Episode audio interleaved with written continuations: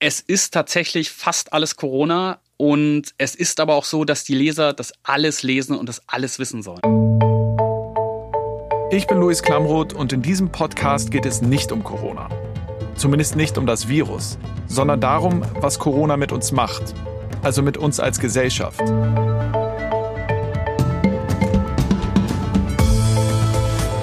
Das ist Klamroth Calling. Heute beschäftigen wir uns mit Medien und Corona und das könnte niemand Besseres äh, als Theresa aus meinem Team, denn Theresa, ah, du bist Medienjournalistin, das ist so süß von dir. ja, Medienjournalistin, das heißt also Expertin für dieses Thema. Was ich ganz spannend finde, Theresa, bei dem Thema ist, dass wir äh, Journalisten uns beim Thema Corona ja mit einer Krise beschäftigen, äh, und gleichzeitig von ihr total betroffen sind. Aber normalerweise beschäftigen wir uns ja mit Krisen, sind aber selten ein Teil davon. Und jetzt sind äh, JournalistInnen ähm, Teil dieser Krise, können sich gar nicht entziehen. Also auch wenn sie nach Hause gehen, den Laptop zuklappen, nicht mehr damit arbeiten. Nach Hause gehen? Sie sind ja immer Sie sind zu Hause, stimmt, du hast recht. Sie sind im Homeoffice, die meisten sind im Homeoffice, du hast recht. Außer wir beide, wir sind noch im Studio äh, mit Sicherheitsabstand. Und das merke ich auch bei mir auf der Arbeit. Also bei meiner Fernsehsendung Klamots Konter äh, auf NTV sind wir normalerweise 30 bis 35 Menschen im Studio. Jetzt haben wir das runtergedampft auf 10 Menschen. Ich habe keinen physischen Kontakt mehr mit irgendwem. Niemand legt mir mehr das Mikrofon an. Ähm, ich werde nicht geschminkt, das wäre zu gefährlich. Ähm, Gäste bringen ihr eigenes Wasser mit, äh, um äh, da zu verhindern, dass wir uns irgendwie anstecken ich sehe meine RedakteurInnen äh, gar nicht mehr richtig, sondern die sind in einem anderen Raum und sprechen nur über, über Funk mit mir. Das fühlt sich, wenn ich ganz ehrlich bin, richtig scheiße an, weil. Das klingt für mich wie Raumschiff. Das ist immer das, woran ich da irgendwie denken muss. Ja, aber das Schlimme daran ist, finde ich, dass Journalismus ja Teamwork ist. Und klar, das ist es immer noch. Wir arbeiten im Team, aber wir haben halt überhaupt keinen richtigen Kontakt mehr miteinander und deswegen fühlt sich das so komisch an. Aber das betrifft ja nicht nur dich oder es betrifft nicht nur mich, sondern es betrifft gerade eigentlich alle Journalisten, auch die, die gerade die ganzen Artikel schreiben, die wir im Moment lesen, um uns auf dem Laufenden zu halten. Und deswegen haben wir bei Maria Osburg angerufen, die ist die Lokalchefin und Redaktionsleitung bei der Braunschweiger Zeitung. Aber zuerst rufen wir beim Spiegel an, dem großen Spiegel.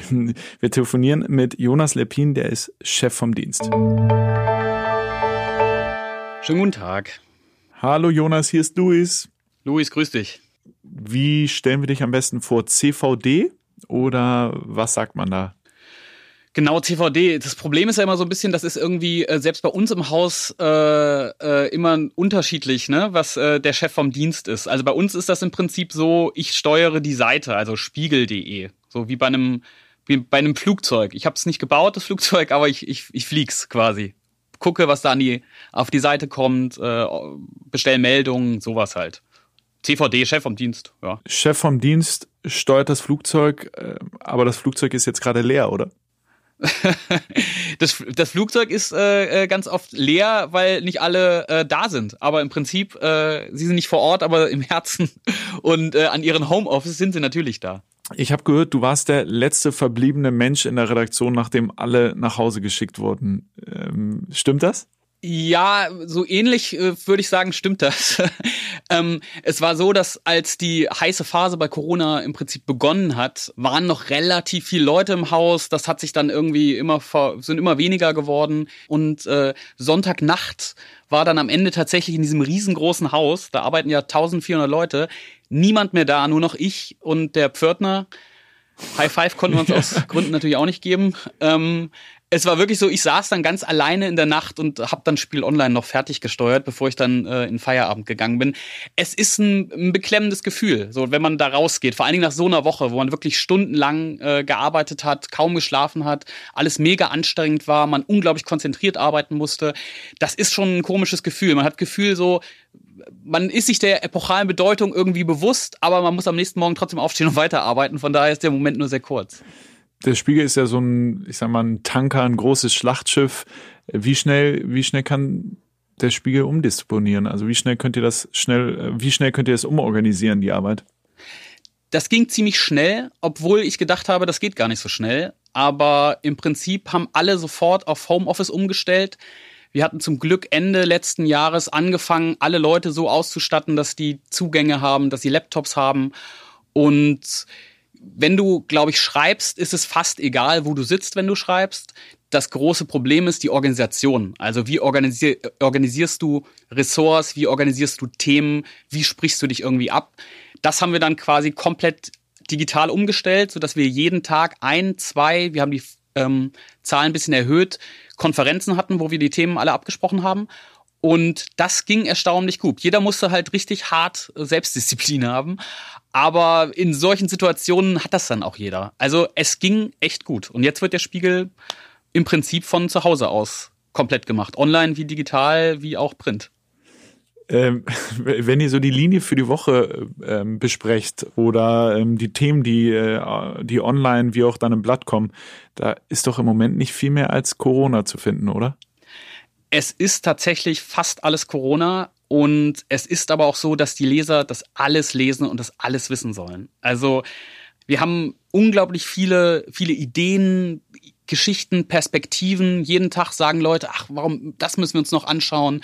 Was ist eigentlich mit Hebammen? Hat jemand schon mal drauf geschaut, was in diesem Land passiert? Also noch ist es eine unglaublich hohe Schlagzahl und noch lesen die Leute das alles. Die sind an allem daran interessiert. Also von daher, ähm, es berührt jeden Bereich des Lebens und das spiegelt sich auch wieder. Glaubst du, da geht was verloren, wenn alle im Homeoffice sitzen? Also, ähm, oder übertragt ihr die Arbeit eins zu eins, die ihr sonst auch im Büro gemacht habt? Ich glaube natürlich, dass da auf jeden Fall was verloren geht. Ähm, ich vermute, dass wenn das alles vorbei ist, dass wir anders arbeiten, dass wir viel digitaler arbeiten werden. Das hat viele gute Seiten. Aber der, der Umgang miteinander, dass man nach einer Konferenz miteinander spricht, dass man irgendwie kurz privat sich in der Kaffeeküche trifft, das, äh, das geht alles verloren. Und so will ich langfristig natürlich eigentlich nicht arbeiten. Ich will natürlich die Menschen um mich herum haben. Ich möchte natürlich die Diskussionen haben. Ähm, bisher ist so eine Diskussion mit, sagen wir, wenn wir 200 Leute zugeschaltet haben in einer digitalen Konferenz, jetzt nicht so möglich. Also ich glaube, da geht viel verloren, ja. Ach, ihr habt richtig Konferenzen, da sind so viele Leute zugeschaltet? Ja, ja. Also wir haben richtig große Konferenzen, wo 200 Leute, 120 Leute, kommt immer ein bisschen drauf an. Also allein, weil, wie gesagt, so viele Leute bei uns arbeiten, ja, krass. Das heißt, man, äh, dann meldet man sich irgendwie digital, so jetzt will jemand was sagen und dann wird man zugeschaltet, dann darf man dann äh, vor den 200 Leuten digital was sagen. Genau, und man muss vor allen Dingen sein Mikrofon aushaben, äh, weil du sonst natürlich äh, sehr viele Zwischen- und Nebengeräusche hörst. Und die Kamera ist meistens auch, äh, was ein bisschen schade ist, weil man sieht natürlich auch gerne, wie die alle so zu Hause wohnen. Ja, wie, wie genau, also, wie die Chefs wohnen und, und die Kollegen, ja, auf jeden Fall. Da schaut man dann schon mal, wie der Chef so eingerichtet ist zu Hause. ja. Ich, was ich ganz spannend finde äh, während dieser Corona-Zeit als Journalist ist, dass man normalerweise ja über eine Krise berichtet und aber nicht Teil dieser Krise ist. Und jetzt berichten wir über diese Krise, sind aber auch gleichzeitig Teil ähm, von der Corona-Krise.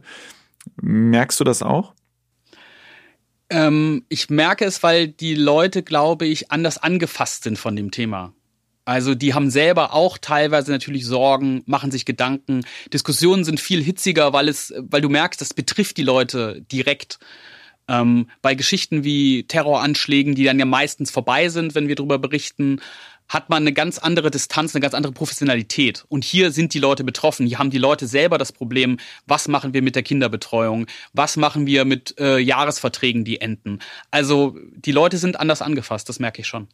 Viele Verlage haben äh, unheimlichen wirtschaftlichen Druck, sowieso natürlich, der Spiegel auch. Äh, jetzt kommt auch noch eine Wirtschaftskrise dazu, Anzeigen brechen weg.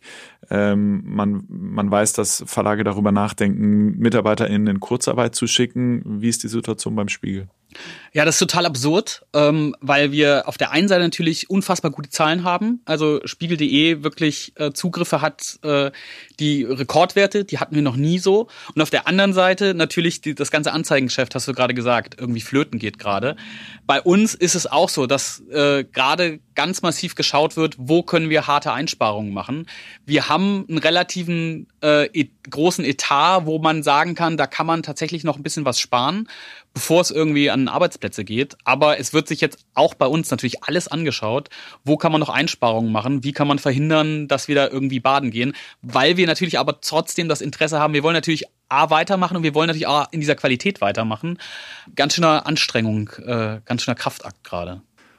Und Jonas, bist du im Homeoffice oder bist du noch im Büro? Nee, also ich war wirklich, also jetzt letzte Woche, das, es war es, glaube ich, ein Kollege ist reingekommen, aber sonst war niemand da. Es dürfen nur noch Leute rein beim Spiegel, die ähm, in irgendeiner Form das System am Laufen halten. Da darf jetzt nicht jeder Redakteur rein zum Schreiben, aber jeder, der irgendwie plant, baut, der darf irgendwie rein.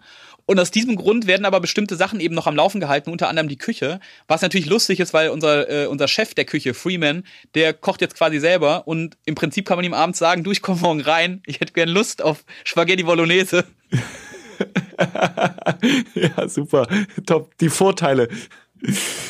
Super, Jonas, vielen, vielen Dank. Äh, das war echt spannend. Alles klar, habt einen schönen Tag, ne? Ich konnte das richtig nachvollziehen, als er erzählt hat, er steht jetzt alleine in diesem riesigen Spiegelgebäude und spürt diese epochale Bedeutung von etwas, was jetzt kommt, was jetzt gerade passiert. Und du bist der Pilot. Und du bist, der, und du bist der Pilot und musst das Ding fliegen äh, oder landen oder äh, genau, das, äh, das fand ich schon beeindruckend. Ähm, und dass die dann Videokonferenzen haben mit irgendwie 200 Teilnehmern, ist auch absurd. Das finde ich total gehört. abgefahren, weil ich, man denkt sich so, wow, ey, wie, wie soll das funktionieren? Ne? Das ist irgendwie total krass. Und ich finde, genau da merkt man auch diese Orga-Problematik. Also wenn du als Redaktion erstmal total damit beschäftigt bist, dich neu aufzustellen, äh, Homeoffice zu organisieren und solche Dinge, dann ist es vielleicht auch nicht so einfach in der Situation, immer die allerbeste Berichterstattung zu leisten. Und die ist dann vielleicht auch nicht so differenziert, wie sie sein könnte. Das war ja auch durchaus eine Kritik, die es gab an Medien, weil man einfach erstmal so ein bisschen gucken musste, wie organisieren wir uns jetzt überhaupt in der Krise? Ja, ich glaube, es war die Organisation, wie organisieren wir uns als JournalistInnen, dann aber auch erstmal überhaupt das Thema zu verstehen. Also ähm, da war ja vor ein paar Wochen, haben, glaube ich, die meisten Journalistinnen und Journalisten das Thema auch noch gar nicht gerafft, nur gemerkt, da kommt irgendein Virus äh, und dann verstehen wir jetzt erstmal, was, wie wir damit umgehen und was man damit macht. Und jetzt merkt man natürlich, jetzt werden ähm, die Zahlen kritisch hinterfragt. Es gibt mehrere Quellen für die Zahlen, die äh, PolitikerInnen und die Maßnahmen werden kritischer hinterfragt. Also das ist ganz viel besser geworden. Man merkt das, finde ich, ganz plastisch äh, an einem ganz einfachen Beispiel, äh, die einzelnen Virologen, die wir jetzt immer überall hören, die werden auch hinterfragt mittlerweile, mhm. die werden kritisch angegangen. Ähm, die wiederum nehmen das auch kritisch auf, wenn sie angegangen werden. Äh, daran merkt man das ganz deutlich. Aber klar, jetzt auch diese ganzen Maßnahmen, die werden jetzt auch immer, immer stärker hinterfragt, weil man jetzt natürlich auch die Vergleiche hat weltweit. Ähm, und äh, insofern wandelt sich da gerade was, finde ich einen ganz, ganz spannenden Blick. Und ich finde, deswegen müssen wir jetzt auch nochmal den Blick auf den Lokaljournalismus richten, weil bei denen hat sich natürlich auch ganz viel verändert und darüber haben wir noch gar nicht gesprochen. Und die sind ja eigentlich noch viel dichter an den Leuten dran, die sprechen mit denen jeden Tag persönlich und das geht ja im Moment alles gar nicht. Ja, wie die das jetzt machen, äh, darüber haben wir mit Maria Osburg gesprochen. Die ist Lokalchefin und Redaktionsleitung der Braunschweiger Zeitung, also Lokaljournalismus pur. Hallo Maria, hier ist Luis. Maria, wo bist du denn gerade? Ich bin äh, im Wohnzimmer am Esstisch. Also Homeoffice? Genau. Seit wann bist du im Homeoffice? Wir sind jetzt seit drei Wochen im Homeoffice. Also seit drei Wochen machen wir die Zeitung aus dem Wohnzimmer oder bestücken unser Nachrichtenportal. Das Klischee ist ja immer von so Lokalzeitungen, ähm, da wird dann geschrieben, der die Kuh vom Bauer ähm, so und so ist gerade gestorben und das Feld ähm, äh, wird jetzt umgepflügt und so, das ist natürlich Quatsch, oder? Äh, ich sag mal so, dass das Feld umgepflügt wird, wie du in diesen Tagen wahrscheinlich auch festgestellt hast, ist wichtiger denn je. Stimmt, ja. Äh, ja, also ganz ehrlich, dass unsere Zuckerrüben jetzt hier gerade äh, ausgesät werden, ist auf jeden Fall ein Riesenthema und wie das in diesen Zeiten passiert, genauso die Spargelernte, also das ging ja jetzt auch noch mal ganz groß auch durch alle nationalen Medien zum Thema Saisonarbeit etc. Wir haben hier einen ganz besonderen Boden, der auch für Weizenanbau etc. sehr wichtig ist. Also wir sind für die Nahrungsmittelversorgung auch essentiell. Also ja, solche Landthemen haben wir natürlich auch. Wie sahen vor Corona eure Recherchewege aus? Waren das ganz viel mit Menschen sprechen?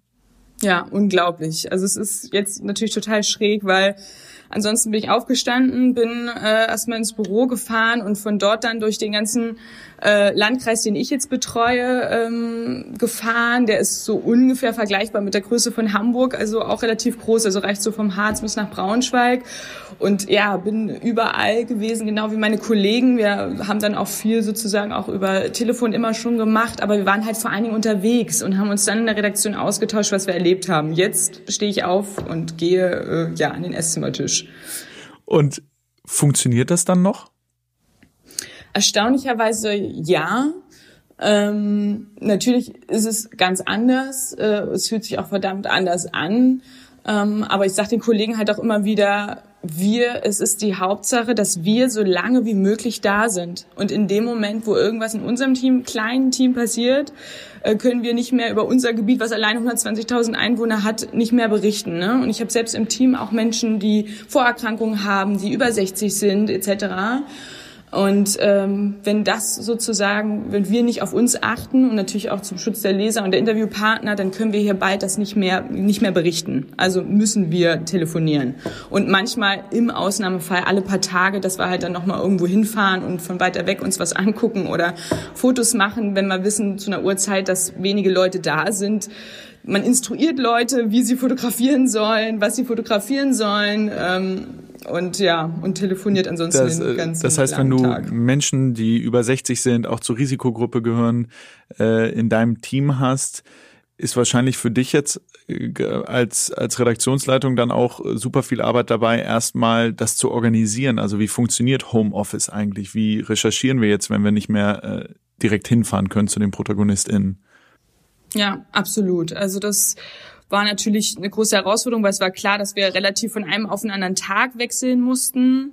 So nach dem Motto von Freitag auf Montag äh, hieß es, okay, wir werden das jetzt nur noch so machen können und machen müssen. Und ja, bin wahnsinnig stolz auf die Kollegen, die sich, die wirklich da einen Digitalisierungsschub nochmal gemacht haben. Also wir sind natürlich mit, mit mobilem Arbeiten etc. schon vertraut. Wir haben alle Laptops ansonsten an unseren, mhm. auch im Büro, ne, wo wir so eine Dockingstation haben und unsere zwei Bildschirme angeschlossen haben etc. und Tastatur. Aber trotzdem die Selbstverständlichkeit damit umzugehen, ne, nur noch zu chatten und so weiter und so fort. Oder halt über FaceTime miteinander äh, irgendwie in Kontakt zu sein, zweimal am Tag, ist natürlich super ungewöhnlich gewesen. Wir sind alle in unterschiedlichen Orten. Mhm. Manche sind auf Dörfern, manche haben super schlechte Internetverbindungen oder müssen äh, erst mal gucken, wie sie sich da irgendwie reinfinden in ja. ihr WLAN und Co. Und äh, ja, das sind Herausforderungen, die sieht man ja. halt so von Berlin aus nicht, ne? Und die haben wir natürlich hier vor Ort, auch wenn die unterwegs sind, sie dann telefonisch manchmal zu erreichen, kann auch eine Herausforderung sein. Aber wie, nochmal, du hast das vorhin kurz angedeutet, aber wie gut funktioniert denn ähm, vor allen Dingen Lokaljournalismus, der ja total von Begegnungen, von Gesprächen ähm, lebt. Wie gut funktioniert der ähm, in Zeiten wie diesen? Gut, weil wir es auch transparent machen, dass wir natürlich ne, über, äh, über das Telefon etc. miteinander sprechen, dass wir nicht vor Ort sind, dass die Bilder von den Menschen gemacht sind oder dass wir Symbolbilder nehmen. Jeder weiß, dass die Situation aktuell so ist. Man muss sich natürlich vielleicht mal mehr einfühlen, mal länger telefonieren, um jemanden auf die Schliche zu kommen, sage ich jetzt mal, was im persönlichen Gespräch nochmal was anderes ist. Ähm, aber die Menschen sind auch sehr, äh, sehr offen, muss man sagen, und kommen auch schneller auch zu diesen wirklich den Themen, die wirklich auch, ähm, die sie beschäftigen und die Violenzen, weil sie sich auch sehr mitteilen wollen. Also es vergeht halt ja auch kein Tag, dass sich nicht wahnsinnig viele Menschen bei uns melden mit ihren neuen Hilfsprojekten etc. Ne? Also es gibt ja auch wahnsinnig viele, die sich mitteilen wollen. Und auf der anderen Seite ein Informationsbedürfnis, was unbändig ist. Also wir haben ständig Reichweitenrekorde. Gibt es bei euch noch andere Themen außer Corona gerade? Ah, wenig, ja. ähm, echt wenig. Und man muss auch wirklich gucken, also es ist wirklich so auf der einen Seite tausend Facetten von Corona. Das muss man einfach sagen. Also es vergeht immer noch auch kein Tag, wo man nicht einen neuen, spannenden, thematischen Aspekt irgendwie findet. Sehr bewegt hat mich das, habe mich irgendwie vergangene Woche intensiv damit beschäftigt, mit ähm, darum, wie, wie geistig behinderte Menschen mit dem Thema umgehen. Wir haben hier ein äh, großes Inklusionsdorf, wo mehr als 800 Menschen leben mit verschiedenen Behinderungen und da reinzugucken, wie, wie werden dort jetzt Alltag strukturiert, wo es keine Werkstätten mehr gibt, ähm, wie kann man da wirklich aufklären, auf die Regeln hinweisen etc. Also es gibt immer wieder spannende Sachen und es passieren halt auch wahnsinnig spannende Sachen, aber man muss halt auch ein bisschen gucken, dass man auch einen Ausgleich hat. Wir haben zum Beispiel mehr Rätsel jetzt drinne, was die Leute auch so total toll finden ähm, und uns auch selber vorgeschlagen haben. Wir haben eine Serie über äh, besonders äh, witzige Bücher und keine Ahnung, wo man sich beteiligen kann, ähm, wo es so ein bisschen andere Sachen auch noch dazu zu erzählen gibt oder natürlich ja digitale Ausstellungen etc., was denke ich mal überall auch läuft in dem Sinne, aber es ist es sind eher die tausend Facetten mhm. von Corona, sage ich jetzt mal. Also wenn dann meine Kriminalitätsstatistik kommt, dann freuen okay. sich alle. Ähm, aber dir hängt Corona auch noch nicht zum Hals raus schlechtes Bild fällt mir gerade nee, ein, weil Corona nee. natürlich immer halt. Schlecht, ja, habe ich auch dazu. Ja. Es ist immer noch virulent. nee, also noch nicht, sage ich jetzt mal. Ähm, obwohl es natürlich zunehmend schwieriger wird, weil das öffentliche Leben wirklich quasi zum Erliegen gekommen ist. Und auch das ganze Thema mit den politischen Gremien, was uns ansonsten natürlich total beschäftigt. Kommunalpolitik ist ein Riesenanteil äh, im Lokalen. Ne? Das merkt man natürlich schon, ne? wenn keine Ausschüsse mehr stattfinden, kein Kreistag mehr tagt. Ähm, ja, spürt man das schon. Aber es ist auch spannend zu sehen, wie viele Themen dann auch liegen bleiben können. Was ich merke, ist, dass, ähm, das merke ich bei mir in der Sendung, dass, dass es, dass PolitikerInnen ähm, sich nicht mehr so richtig äh, angreifen gegenseitig, sondern sich eher äh, unterstützen, zustimmen, ob das jetzt in der Opposition ist oder äh, die Opposition vis-à-vis -vis der Regierung, den Regierungsparteien. Ähm, merkst du das auch unter den Lokalpolitikern bei euch und macht es das schwerer für euch, aus einmal kritischen Journalismus gegenüber äh, den PolitikerInnen zu machen? Es ist äh, eine sehr spannende Frage. Was wir auch äh, feststellen, ist wirklich, dass es werden auf jeden Fall weniger äh, Säue durchs Dorf getrieben in dem Sinne. Äh, von den Themen her kommt ja auch ganz viel selber, auch von den Parteien ansonsten, auch von den Lokalpolitikern. Ähm, sie ziehen sich doch sehr zurück, äh, sich auch die Opposition sich nicht zu all diesen Themen äh, geradezu ähm, zu positionieren, die gerade laufen. Also es ist eigentlich eher gerade äh, sozusagen die Zeit der Verwaltung, ne? die Zeit der Gesundheitsämter, die Zeit derjenigen, die äh, die Regularien setzen. Das muss man schon sagen. Und da ist es total spannend äh, zu gucken, was kann man da machen kritisch. Denn sind wir mal ganz ehrlich, wir sind alle letztendlich angewiesen auf die Zahlen, die uns genannt werden. Und das ist hier vor Ort so und das ist genauso äh, in Amerika und äh, in Berlin genauso. Wir sind auf die Zahlen angewiesen, die uns vermittelt werden und die kann ich nicht überprüfen.